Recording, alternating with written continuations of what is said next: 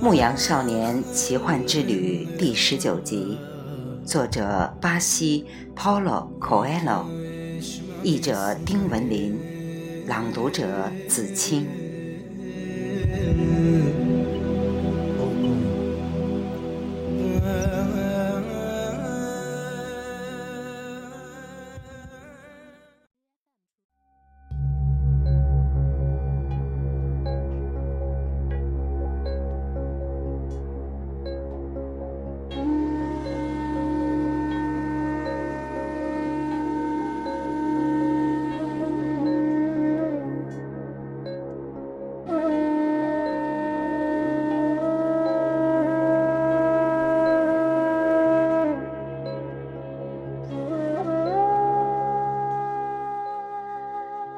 圣地亚狗回到房间里，把自己的全部东西集中在一起。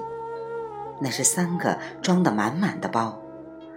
正要离开时，他发现以前放羊时用的旧搭脸躺在房间的一个角落，皱成一团。他几乎记不起它了。里面还装着那本书和他的外套。他一边往外取外套，一边想着要把外套送给街上的某个男孩。就在这时，那两块宝石滚落在地，是乌灵和图明。男孩想起了撒冷王，并惊讶地发现自己已经很长时间没有想到他了。为了不至于垂头丧气地回西班牙，这一年来他不停地干活，一门心思想着挣钱。永远不要放弃你的梦想，撒冷王这样说过。要遵循预兆行事。男孩从地上捡起乌灵和图明。再次产生了那种奇怪的感觉，觉得撒冷王就在近旁。他辛辛苦苦干了一年，预兆表明现在是离开的时候了。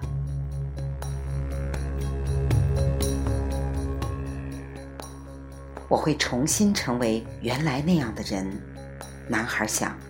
只是羊群并没有教我阿拉伯语。但是羊群却教过他一件更重要的事，即世上有一种人人都能理解的语言。在使水晶店兴旺发达的那段时间里，男孩曾经运用过它。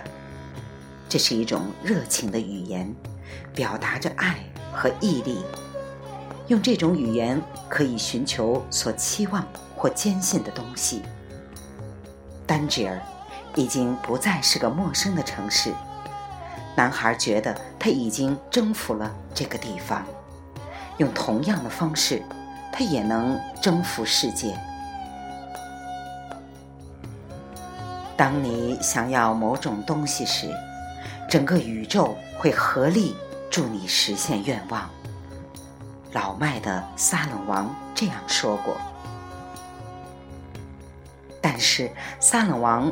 却没有说过有人会骗取钱财，没说过大沙漠浩瀚无垠，没说过会有知道自己的梦想却不愿意去实现的人。萨冷王也没有说过金字塔只不过是一大堆石头堆，而且谁都可以在自家后院里造一个。还有一件事。他也忘记说了，当手上的钱足够买下比原来还要多的羊群时，就应该买下它们。男孩拿起搭链，把它同其他的包放在一起。他走下楼梯，老板正在接待一对外国夫妇，同时还有两位顾客一边在店里转悠。一边端着水晶杯喝茶。早晨能有这些顾客就相当不错了。男孩头一次发现，老板的头发非常像撒冷王的头发。他想起了甜食商贩的微笑，那是他来到丹吉尔的第一天。当时他正走投无路，没有食物充饥。那微笑也使他想起撒冷王。撒冷王似乎曾经在这里经过，并留下了记号。男孩想到。他们这辈子从来没有见到过那位老迈的王，但不管怎样，他说过，他总会出现在为天命而奋斗的人面前。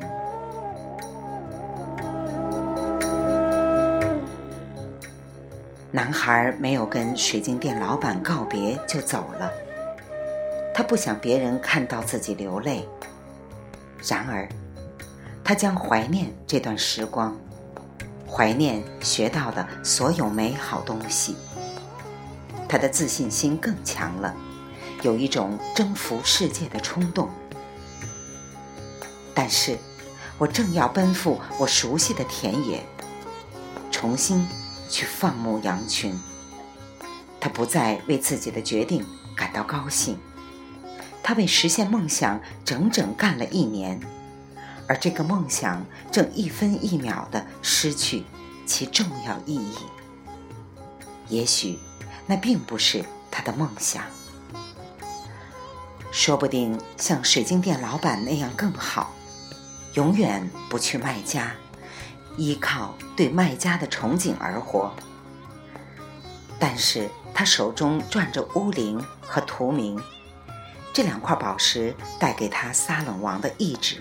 和力量，由于机缘巧合，也或是某种预兆，男孩这样想着，来到了第一天到这个城市时光顾过的那间酒吧。那个骗子已经不在了，酒吧老板给他端来一杯茶。我随时都可以重新成为牧羊人，男孩心想。我已经学会了照顾羊群，永远不会忘记他们的脾性。不过那样的话，我也许没有机会去埃及金字塔了。老人有一面纯金胸牌，并且知道我的经历。他是一位真正的王，一位智慧的王。此处距离安达卢西亚平原仅仅两个小时的船程。但是，在它与金字塔之间，却横亘着一大片沙漠。但此种境况也让男孩意识到，他距离自己的宝藏近了两个小时的路程。尽管他几乎用了整整一年才走完这两个小时的路程。我知道为什么想回去牧羊，我已经熟悉了羊群。他们不会让我费很大力气，并且能讨我喜欢。我不知道沙漠能不能让我喜欢，但是沙漠里却埋藏着我的宝藏。如果找不到那些财宝，我随时可以返回家园。但是生活突然给了我足够的金钱，而且又有足够的时间。为什么不去寻宝呢？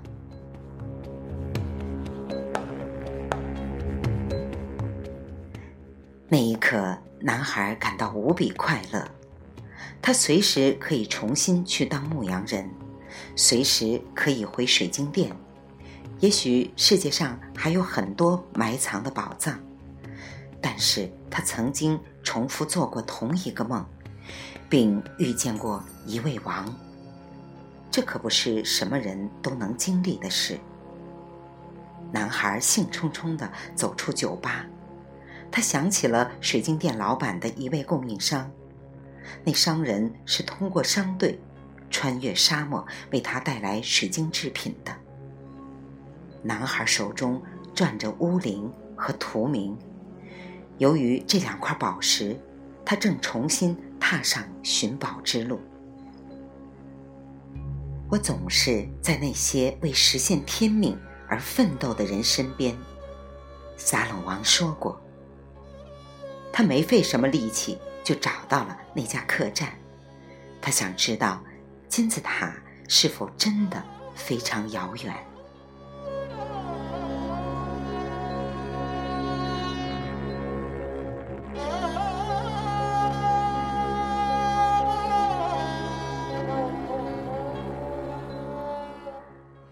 牧羊少年奇幻之旅》第十九集，作者巴西 Paulo Coelho，译者丁文林，来自电台轻音耳语子青分享，欢迎订阅收听。